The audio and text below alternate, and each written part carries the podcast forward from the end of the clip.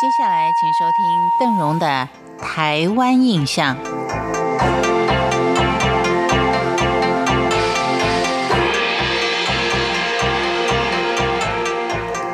早期的糖业、盐业跟煤矿，可以说是奠定台湾经济基础的三大产业。在今天的节目当中，我们就来看一看。台湾糖业它发展的一个过程，以及它成为台湾经济重要支柱的原因之一。从古至今，糖可以说是我们生活当中的必需品。我们所食用的砂糖，它是以甘蔗作为原料制造而成的。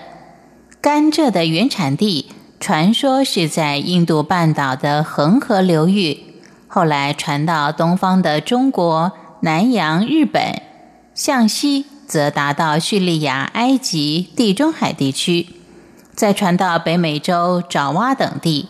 关于台湾制糖的开始，比较可以信任的记载，是在西元一三四九年，南昌人王大渊所著的《岛夷志略》中所叙述到，台湾番人煮海水为盐，酿浙江为酒。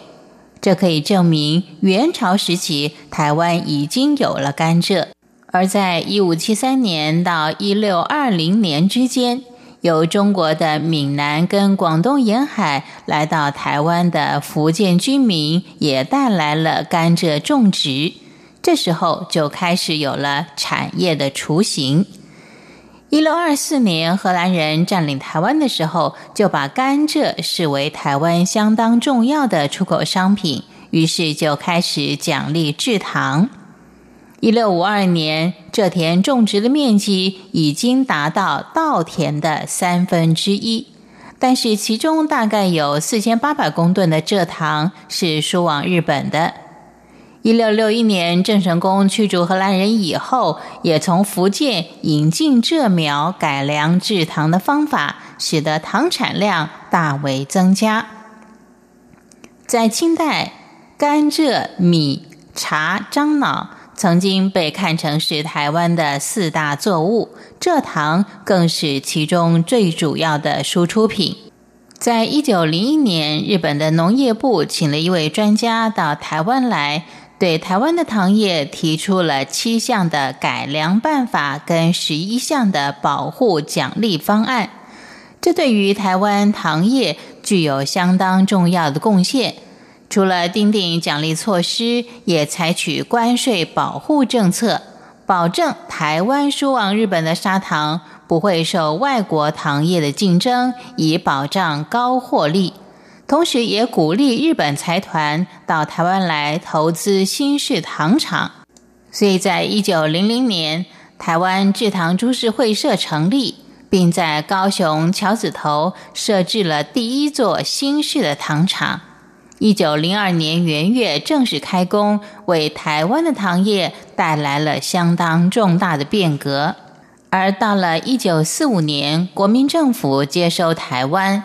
合并了日本所经营的四大制糖会社，包括了有四十二所的糖厂，十五所酒精工厂。